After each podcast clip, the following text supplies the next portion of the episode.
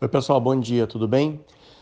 Bom, eu quero falar com você a respeito de como estudar as matérias do ciclo clínico, ciclo profissionalizante, é, já que são conteúdos muito extensos, são muitas aulas. Olha, eu nunca me esqueço quando eu tive a matéria de cardiologia na faculdade, e aí quando chegou na primeira prova, a gente tinha 18 aulas para estudar, quase fiquei doido. Eu não peguei final em cardiologia por um milagre. Então, uh, é, muito, é, muito, é muito simples quando a gente passa por todo esse período, vai lá para frente, aí você olha para trás e fala assim, gente, se eu pudesse voltar, eu faria completamente diferente, tá? Primeira coisa, você precisa entender que essas matérias que vocês veem no ciclo profissionalizante, elas são muito importantes. Então é importante você falar daquele tumor raríssimo de coração. É importante você ver alguma alteração em alguma válvula cardíaca que é extremamente rara. É importante você ver. É importante você ler a respeito de.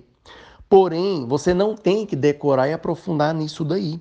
Você tem que aprofundar nas doenças mais prevalentes na população.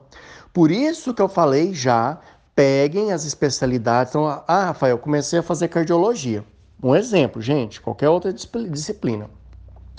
Pegue as 10 ou 15 ou 20, e aí você escolhe o nível de profundidade que você quer ter como médico. Escolha, por exemplo, 15 doenças da cardiologia, as mais prevalentes na população. Ah, como é que eu sei disso? Pesquisar. Conversa com o professor, vai no livro, vê o que, que é, pesquisa na internet, 15 doenças mais prevalentes de cardiologia. Pronto. Essas você tem que saber de ponta a ponta, entendeu? Não é saber a bioquímica, não, é saber diagnosticar e tratar. Como é que eu diagnostico esse paciente, como é que eu trato esse paciente? Ponto final. É isso que você tem que saber. As outras doenças que são menos prevalentes, você precisa algum dia ter lido sobre, para você ter aquela ideia. E se um dia você precisar estudar, pesquisar, você sabe onde que você vai pesquisar, onde você vai estudar, tá bom?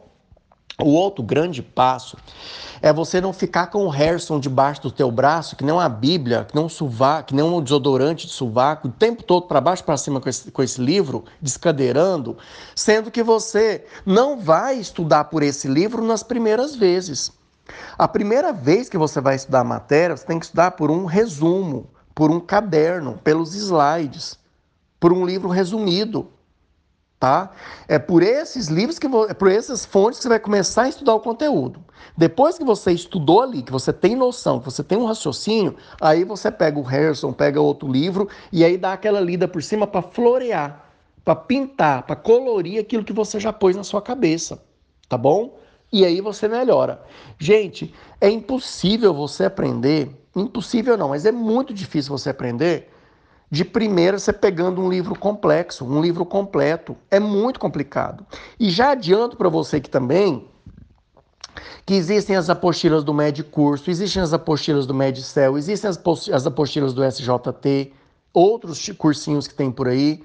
Vale a pena sim estudar por essas apostilas, porque lá está tudo mastigado. O cara que escreveu aquela apostila, ele escreveu aquela apostila para você decorar aquilo e aprender. Não é igual o livro. O cara tá cagando e andando se você vai decorar aquilo ou não. Ele quer pôr um livro complexo. E médico é arrogante. Quanto mais complexo for aquele livro, mais ele se acha um deus. E o cara do, do, do, do cursinho para preparatório para residência, ele quer que você aprenda. Porque você aprendendo, você vai passar na residência e vai garantir o emprego dele. Então, isso aí é, é, é, é raciocínio de vida, tá bom? Mas, primeiramente, você estuda por um caderno, né? De preferência o seu. Rafael, mas eu não consigo escrever durante a aula. Maravilha, e nem precisa. Porque durante a aula você tem que estar prestando atenção no professor para entender aquilo que ele está falando. Se você está copiando, é impossível você copiar aquilo e entender o que ele está falando, tá? Então, pega o caderno de alguém que já passou por essa disciplina na sua faculdade. Se, gente, é, é a coisa mais simples do mundo. Você vai assistir uma aula de insuficiência cardíaca. E se eu já peguei do ano passado, xeroquei o caderno e estou acompanhando a aula agora, gente, você está quilômetros na frente da tua turma. Ou seja, você já está praticamente estudando a aula junto com o professor. Além de estar tá entendendo, está estudando. Você chegou na sua casa, depois você só passa o olho em cima daquilo ali, decora as principais coisas. Pronto, você já estudou cardiologia daquele dia.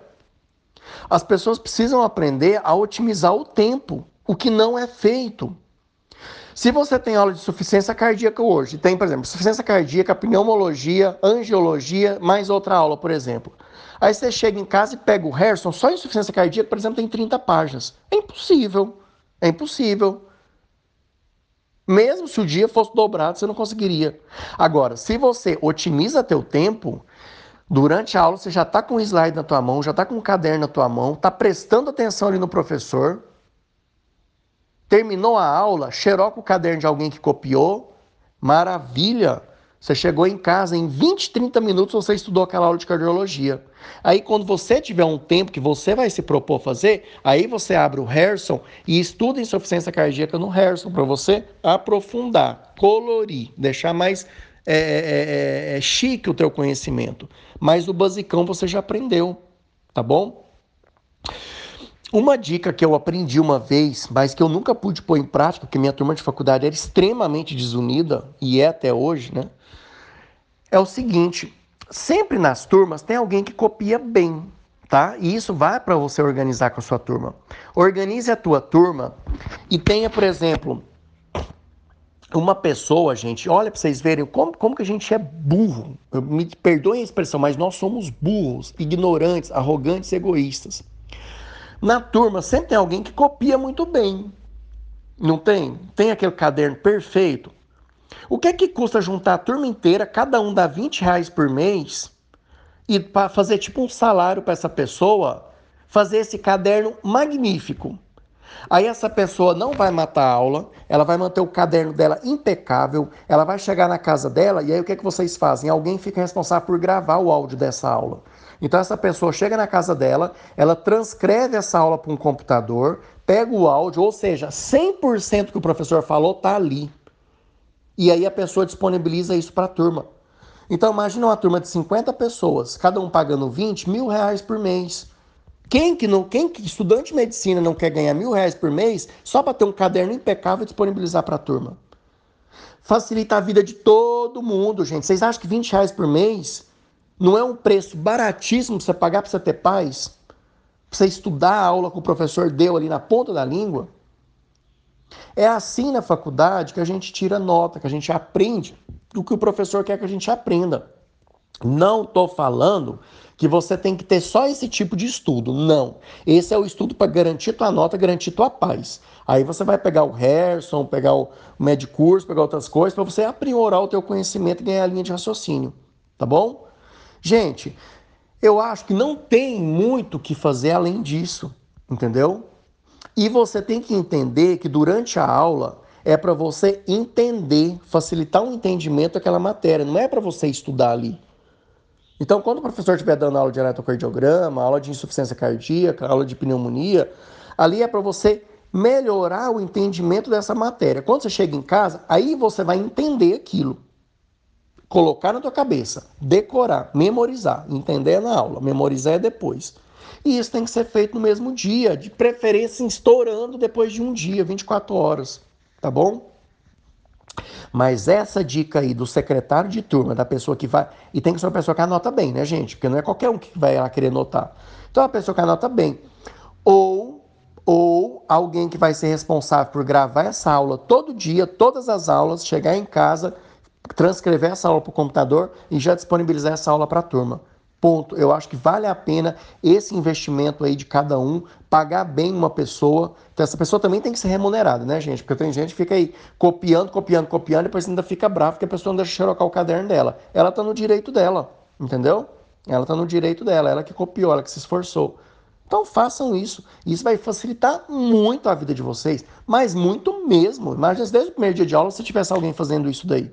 Tava todo mundo tirando nota boa, todo mundo tendo paz, tá bom? Gente, um abraço e bons estudos.